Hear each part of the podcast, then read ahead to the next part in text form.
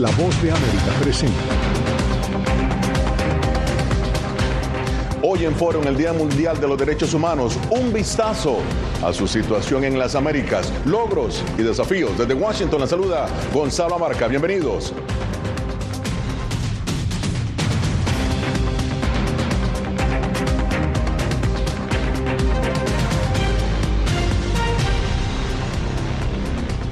Este 10 de diciembre se conmemora el Día Internacional de los Derechos Humanos y en el marco de esa fecha América Latina destaca por los grandes desafíos que enfrenta, de acuerdo a informes de Naciones Unidas, Amnistía Internacional y el Departamento de Estado de Estados Unidos, entre otros. Según el Departamento de Estado en la región aún prevalecen los homicidios arbitrarios, las torturas, las condiciones inhumanas en prisiones y las desapariciones forzosas en países como Nicaragua, El Salvador, Venezuela, Cuba y Guatemala. Pero para analizar el tema de los retos que enfrentan los derechos humanos en América Latina. Me acompaña Carolina Jiménez, presidenta de la Oficina de Washington para América Latina, WOLA. Ana Picker, directora para las Américas de Amnistía Internacional, y Javier Elhage, director jurídico de Human Rights Foundation. Bienvenidos. Ana, empiezo contigo. ¿Cuáles han sido los mayores desafíos de los derechos humanos en la región? Bienvenida. Hola, muchas gracias. Em, diría, mencionaría cuatro grandes categorías de desafíos. El primero tiene relación con eh, la violencia estatal, los gobiernos represivos antiderechos que han ido aumentando y de alguna manera profundizando sus prácticas. En segundo lugar, todo lo que tiene que ver con la desigualdad, eh, las desigualdades múltiples mirando desde la perspectiva de género, personas racializadas, comunidades indígenas más vulnerables. Tercero, todo lo que tiene relación con la movilidad humana y, las personas migrantes y refugiadas de distintos países de la región. Y una cuarta categoría, todo lo relacionado con la justicia climática. La crisis climática está afectando de manera más intensa a comunidades y que además mm. afecta con frecuencia a las mismas comunidades más vulnerables que mencionaba antes. Claro, ahora, eh, Javier, bienvenido, un placer tenerte nuevamente en foro. Según Human Rights Foundation, ¿cuáles son los países de la región ¿no? en donde los derechos humanos han sufrido un deterioro? Niveles de gravedad que solamente ha empeorado durante este año. Cuba, Venezuela, Nicaragua, y en una categoría un poco menor, pero igual como un país que nosotros consideramos autoritario competitivo, no un autoritarismo dictatorial completo como el de Cuba, Venezuela y Nicaragua, pero Bolivia.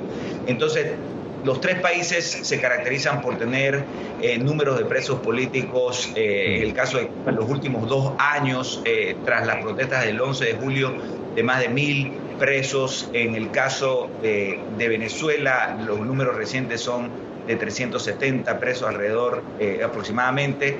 En el caso de Nicaragua también los números son exorbitantes. Este año en febrero la ONU determinó que Nicaragua también había cometido crímenes de lesa humanidad y por último en Bolivia alrededor de 200 presos políticos. Entonces eso nos, nos parecen los, casos más preocupantes en la región. Ya. Ahora, eh, Carolina, este panorama que nos ha dado Javier y también Ana verdaderamente es eh, bastante brumoso, por decirlo de alguna forma. ¿Qué radiografía hace Wallace sobre los derechos humanos en América Latina? ¿Hay países que han mejorado esa condición? Bueno, en realidad, desgraciadamente, todos los países de América Latina tienen retos considerables y, retos grandes que enfrentar en materia de, derechos humanos. Y sin embargo, vemos países en donde la ciudadanía ha tomado ¿no? la palabra. En un país, por ejemplo, como Guatemala, ¿no? que tuvo una elección en donde un candidato, Bernardo Arevalo, salió electo y, al, final del día las elecciones son un tema de derechos humanos, es el, derecho a elegir y el derecho a ser elegido. Este, lamentablemente hemos visto un proceso de judicialización excesiva de las elecciones, ¿no? Para tratar de detener eh, o, o de conculcar ese derecho al voto que ejercieron los guatemaltecos. Pero vemos día a día protestas, eh, y una un posicionamiento de los pueblos indígenas guatemaltecos, de las y los estudiantes de la ciudadanía para defenderlo. Entonces, allí ves en este momento un ejemplo de retrocesos democráticos y retrocesos en derechos en donde la ciudadanía creo que pone una resistencia importante. ¿no? Y en varios países de la región han habido derechos eh, como los derechos sexuales y reproductivos, ¿no? en donde las mujeres y el movimiento feminista ha logrado logros importantes, ¿no? en Colombia, Argentina, México, etcétera. Entonces, eh, si bien hay un panorama, muy de acuerdo, ¿no? Con lo que decían nuestros colegas, eh, que puede ser desolador, también creo que hay ejemplos en la región de cómo se avanzan nuestros derechos y sobre todo se defienden ¿no? cuando están en amenazados. Claro, hay que aclarar que todos los países que ha mencionado Javier, Ana y tú también, eh, los gobiernos han negado que han existido abusos de derechos humanos. Pero sobre eso precisamente vamos a analizar y eh, enfocar, darles también una voz a, a, estos grupos. Recordemos que esto es Foro de la Voz de América, hoy analizando los derechos humanos en América Latina. Ya regresamos.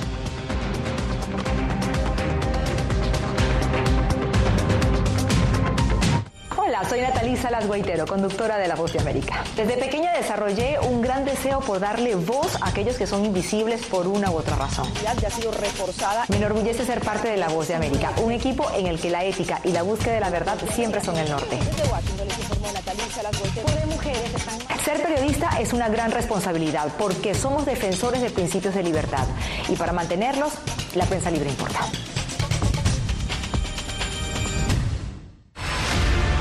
Siento miedo de ejercer periodismo. Periodismo. La prensa libre importa. Una coproducción de La Voz de América y Teleamazonas. Siento miedo de decir que soy periodista. Disponible en vozdeamerica.com. Soy Diva Cash, periodista y presentadora de La Voz de América. Ir más allá de la noticia, escuchar las voces de las minorías y de las comunidades más vulnerables para informar sobre sus necesidades y logros es mi pasión. Desde Washington, visibilizar la diversidad étnica de Estados Unidos y de la comunidad hispana es parte de una pasión que compartimos en La Voz de América, donde la prensa libre importa. que empiecen a callar a periodistas, que empiecen a callar medios. Periodismo, la prensa libre importa. Una producción especial de La Voz de América. Porque al final lo que está en juego no solo medios de comunicación, sino la democracia de un país. Disponible en vozdeamerica.com.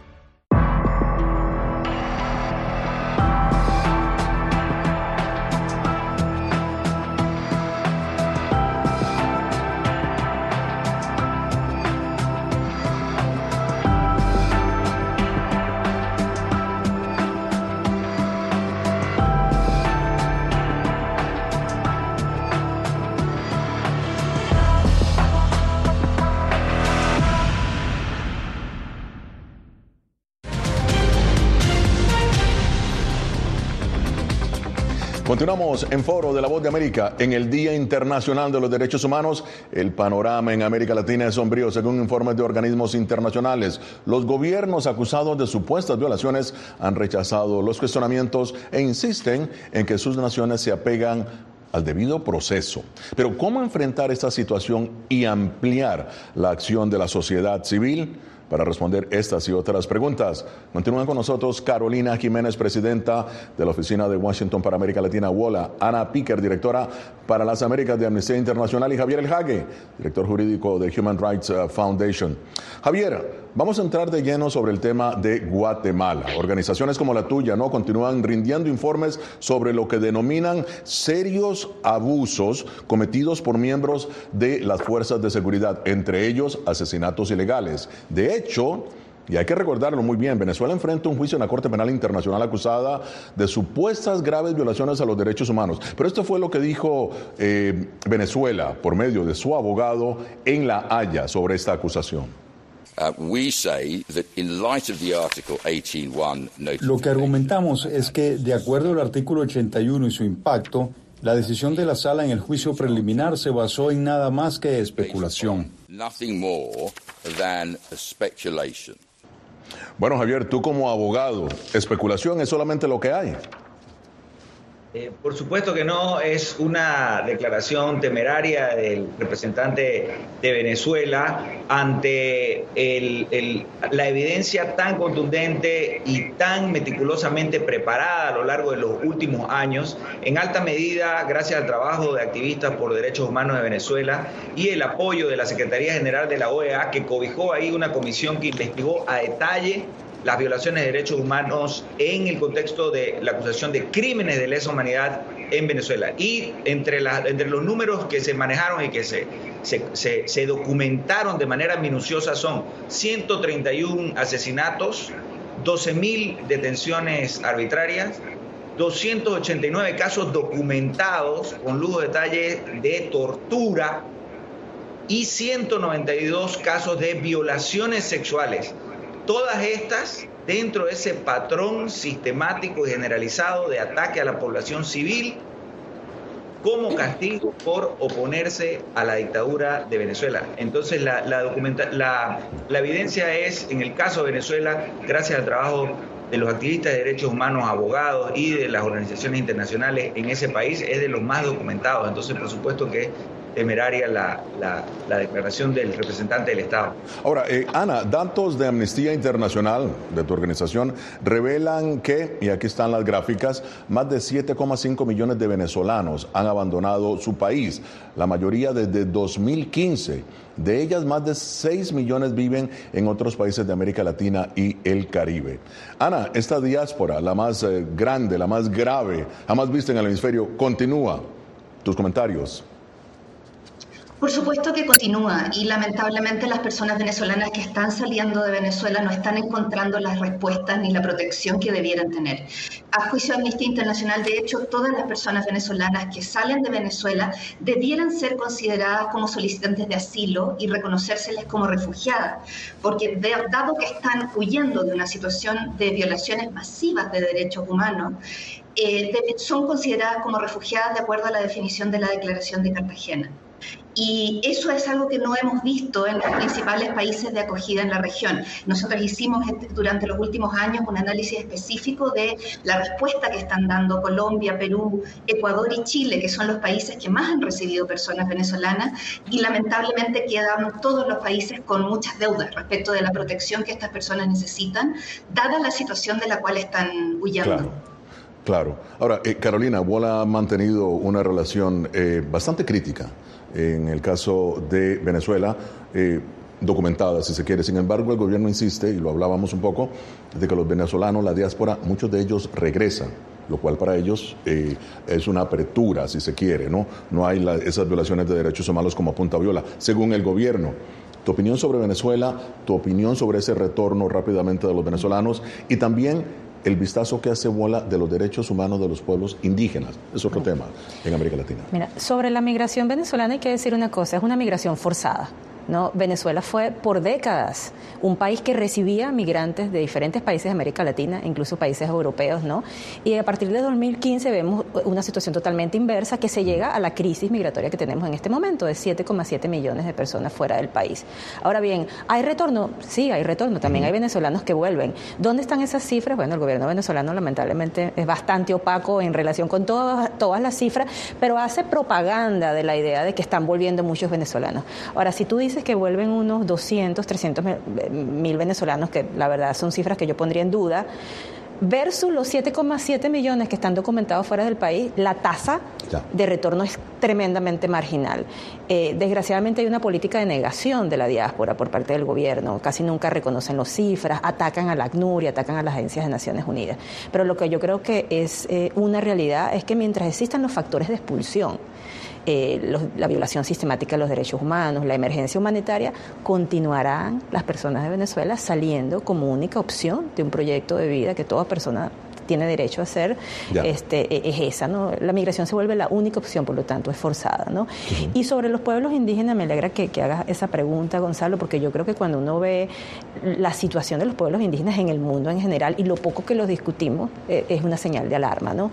Cuando uno ve, por ejemplo, los datos de Naciones Unidas sobre eh, la expectativa de vida, las personas no indígenas tienen 30 años menos de expectativa de vida a nivel mundial. En América Latina estos números son más bajos, pero un país como Guatemala las personas indígenas tienen una expectativa de vida 13 años menor en Panamá son 10 años menor, en México 6 años menor, ¿no? Entonces, el hecho de que una persona indígena, ¿no?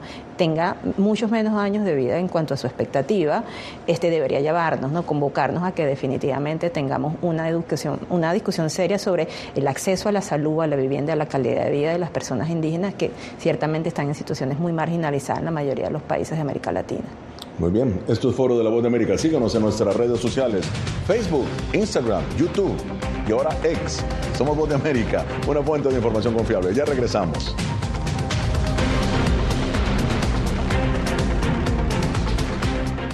Soy Belén Mora, periodista de La Voz de América. Como reportera y presentadora tengo la responsabilidad de acercarles las historias que se generan en Washington y que impactan tu entorno cercano.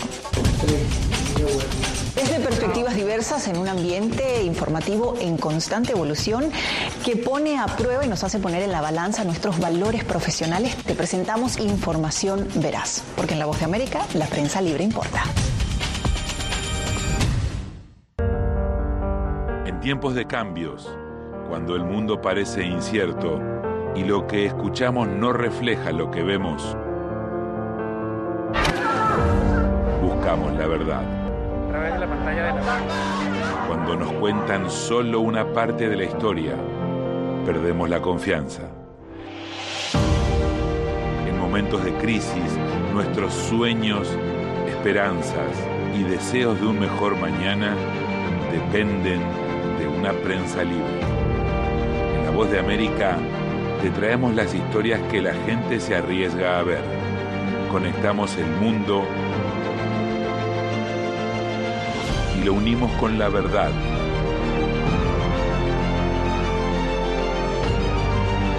En La Voz de América te presentamos el panorama completo. Soy Jacopo Luzzi, reportero de La Voz de América aquí en Washington, D.C. Ya sea informando desde el Capitolio, desde la Casa Blanca, cubriendo el impacto del cambio climático, el impactante tema migratorio, o subir en un avión y cruzar medio mundo para estar en el lugar de la noticia con la información precisa y veraz, este es mi compromiso como periodista. Un compromiso de vida profesional que comparto con ustedes, porque en La Voz de América la prensa libre importa.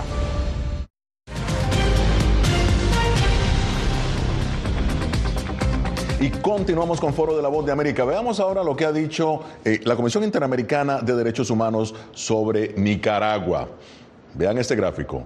La Comisión Interamericana de Derechos Humanos profundiza en el proceso de cierre del espacio cívico en Nicaragua como resultado de la implementación paulatina y sostenida de una estrategia estatal represiva para ello da cuenta de los patrones de criminalización de las personas identificadas como opositoras al gobierno y la privación arbitraria de la nacionalidad, la prohibición de las protestas y manifestaciones sociales, así como las medidas adoptadas para debilitar a la sociedad civil a través de la desarticulación de movimientos sociales y de medios de comunicación, la persecución selectiva de toda persona que cuestiona al gobierno en cualquier ámbito de participación cívica y social, incluyendo el religioso, del cierre masivo de organizaciones y el destierro o expulsión forzada. Bueno, Javier, eh, bastante amplio esto que ha dicho la Convención Interamericana de Derechos Humanos. El gobierno de Nicaragua no solamente rechaza, rechaza estas acusaciones, sino que asegura que se apega a la ley de la nación y sostiene que Nicaragua es un Estado de derecho. ¿Tu opinión?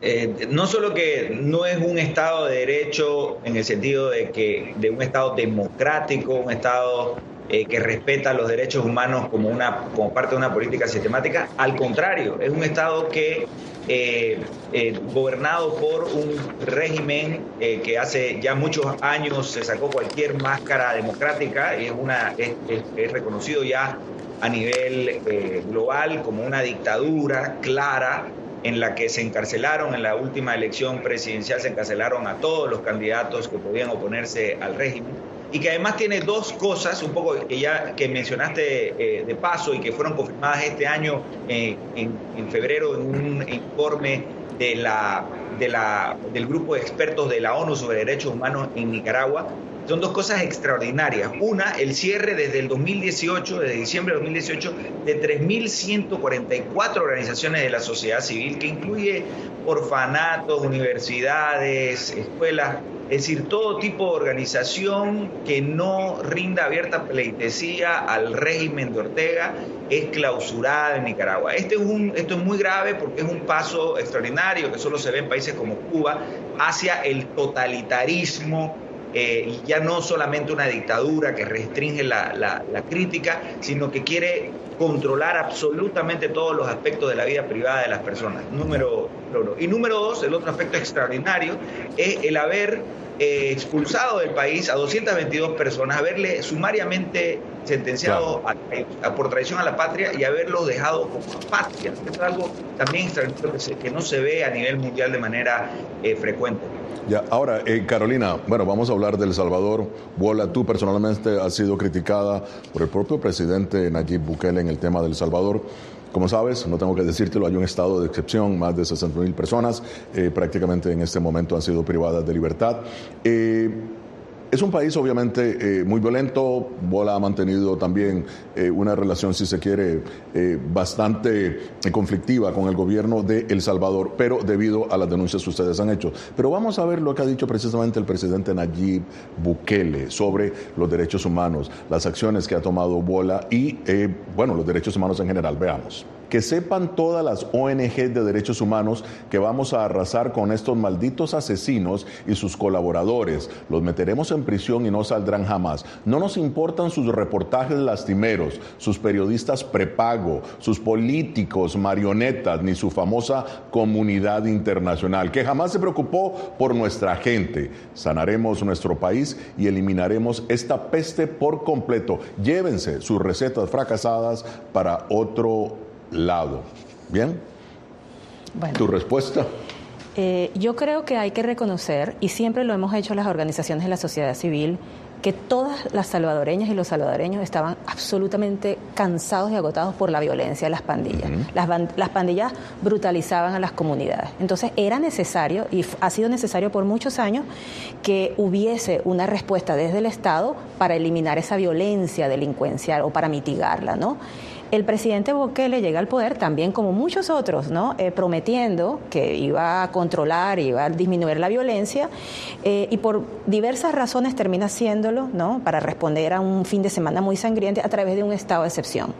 Desde que marzo del 2022 hasta ahora, ¿no? Ese estado de excepción, que ya cuando tú ves que lleva casi dos años, en tres meses cumple dos años, deja de ser excepción, se vuelve un estado de emergencia permanente que, que limita garantías constitucionales fundamentales, El Salvador se convirtió en el país con la mayor tasa de encarcelamiento del mundo, no de América Latina, del, mundo. ¿no? Como casi 78 mil detenidos, 79 mil detenidos en, en, el marco del estado de excepción, con muchísimas personas este, denunciando tortura, con casi creo que 190 muertes en custodia, con innumerables, innumerables denuncias ¿no? Eh, sobre los malos tratos crueles y degradantes que están recibiendo en la cárcel y sobre todo con una falta de debido proceso nada te garantiza que muchos de quienes están sin allí... Pruebas, dices tú. Sin, evidencia, ¿no? o sea, eh, una persona cuando es detenida tiene que ser este, juzgada para que se pueda defender y pueda presentar pruebas de su inocencia mientras quien, este, le, no, quien, le entreta, eh, bueno, cuando el Estado quiere mostrar que es culpable. Esto no se está dando en El Salvador. Pero a pesar de las cifras que das, masivas, pero a pesar de las cifras que das, el presidente Bukele es uno de los más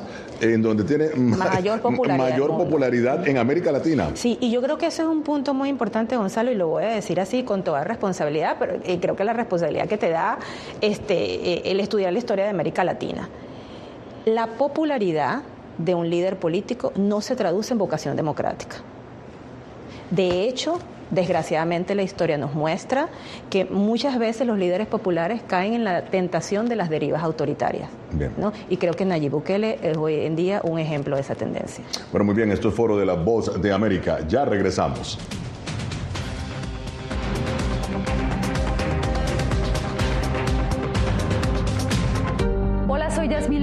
Periodista de La Voz de América y presentadora del noticiero El Mundo al Día. Informar desde la capital de Estados Unidos es uno de mis mayores logros.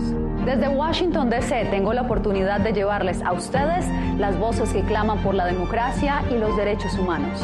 Transmitir esas expresiones y su diversidad es parte de mi compromiso con ustedes, porque en La Voz de América la prensa libre importa.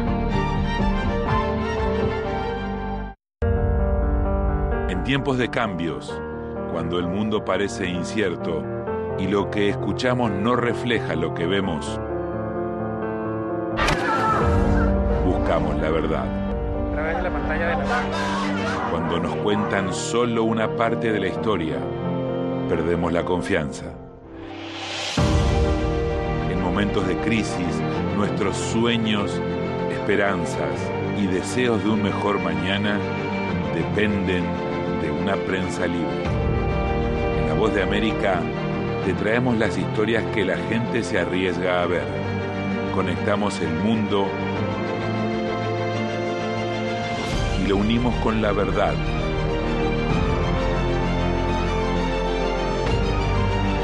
En La Voz de América te presentamos el panorama completo.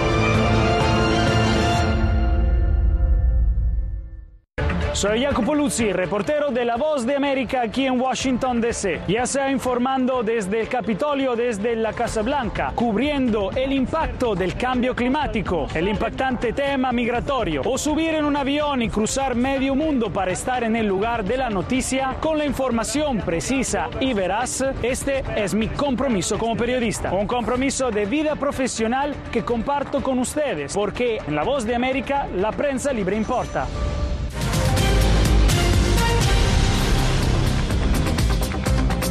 Continuamos en foro de la voz de América. Javier, los derechos eh, de las mujeres también toman relevancia en un continente donde el 51% de la población son mujeres según datos de la ONU. Esto fue lo que dijo la embajadora de El Salvador en la OEA, Wendy Acevedo. Señor presidente, reconocemos la urgente necesidad de seguir avanzando en la construcción de sociedades más justas que garanticen la igualdad y equidad de género, en particular de las mujeres que viven en entornos rurales, como acción fundamental para el goce de sus derechos y en la lucha contra la pobreza extrema, el hambre y la desnutrición. Javier, ¿cuál es la situación de los derechos humanos de las mujeres en América Latina? Sin duda que en la represión en cuanto a los países que yo mencioné, al menos, no, no perdona a las mujeres, al contrario, ¿no? Como mencioné, la cifra de, eh, eh, de, violaciones sexuales, la inmensa mayoría son producidas contra mujeres en el, en el contexto de, la, de, los crímenes de lesa humanidad eh, perpetrados en Venezuela. Hablábamos de 192 violaciones sexuales documentadas, ¿no? Entonces, lo mismo mucho el, el, liderazgo de la, de, la, de las protestas del 11 de julio de hace dos años ya en Cuba llevaron a eh, más de mil arrestos, de los cuales un alto porcentaje eh, son mujeres. Bien, Ana, ahora sí hemos llegado eh, al final. Vamos ya al tema de las conclusiones. Tus conclusiones sobre la situación de los derechos humanos en el continente. Eh, lamentablemente no podemos hacer una evaluación positiva de la situación. Estamos viendo retrocesos en múltiples eh, ámbitos. Y, y, por otro lado, lo que creo que es importante destacar es la el trabajo que están haciendo precisamente las organizaciones de la sociedad civil, activistas, personas defensoras de derechos humanos en cada uno de estos países. El 5 de diciembre recién pasado estuvimos de hecho en San Salvador lanzando un informe sobre la situación de El Salvador. Estuvimos con seis organizaciones de derechos humanos acompañándola que están haciendo una labor incansable en un contexto tremendamente hostil muchas personas desde la diáspora, desde otros países, porque ya no pueden hacerlo en los países de los que provienen. Claro. Y, y ese es solo un ejemplo de lo, que, de lo que vemos en todos los países de la región. Hay todavía una comunidad importante de defensa de los derechos humanos y creo que eso es algo que no podemos perder de vista, de que eso es lo que tenemos que seguir fortaleciendo eh, frente a este escenario de regresión. Muy bien, Javier, rápidamente, tu análisis. Eh, rápidamente, además de adicionar lo preocupante de la, de la situación, además de, mencionar lo preocupante de la situación de Cuba, Venezuela, Nicaragua y Bolivia, quería eh, continuar sobre lo que dijo Carolina, de que la situación de El Salvador es absolutamente preocupante. El presidente eh, tiene un talante autoritario, el presidente Bukele, al punto de que se está haciendo reelegir en contra de una prohibición expresa de la constitución salvadoreña mm. eh, que impediría eh, su reelección. Entonces, esos son, son elementos preocupantes que denotan una erosión democrática y que nos muestran que podríamos estar hablando de otra dictadura, otro régimen autoritario en América Latina en los próximos claro. Muy bien, Carolina, se nos ha acabado el tiempo, pero rápidamente tus conclusiones. Yo creo que sin duda, y o sea, estoy de acuerdo con todo lo dicho por, ¿no? por Javier y por Ana, eh, a medida que avanzan liderazgos autoritarios, se reduce y se cierra en el peor de los casos el espacio cívico y esto tiene un impacto muy negativo en los derechos humanos. Más allá de eso, también creo que hay una América Latina joven eh, que pide ¿no? cambios a favor de la democracia y por lo tanto a favor de los derechos humanos y confiamos en seguir apoyando a esa juventud latinoamericana y a la sociedad civil para que tener una región más próspera, más igualitaria y mucho más protectora de los derechos fundamentales. Muchísimas gracias Carolina, Javier, Ana, esto ha sido Foro. Nos vemos la próxima semana con el análisis más allá de los titulares desde Washington. Les habló Gonzalo Barca. Gracias por haber estado con nosotros.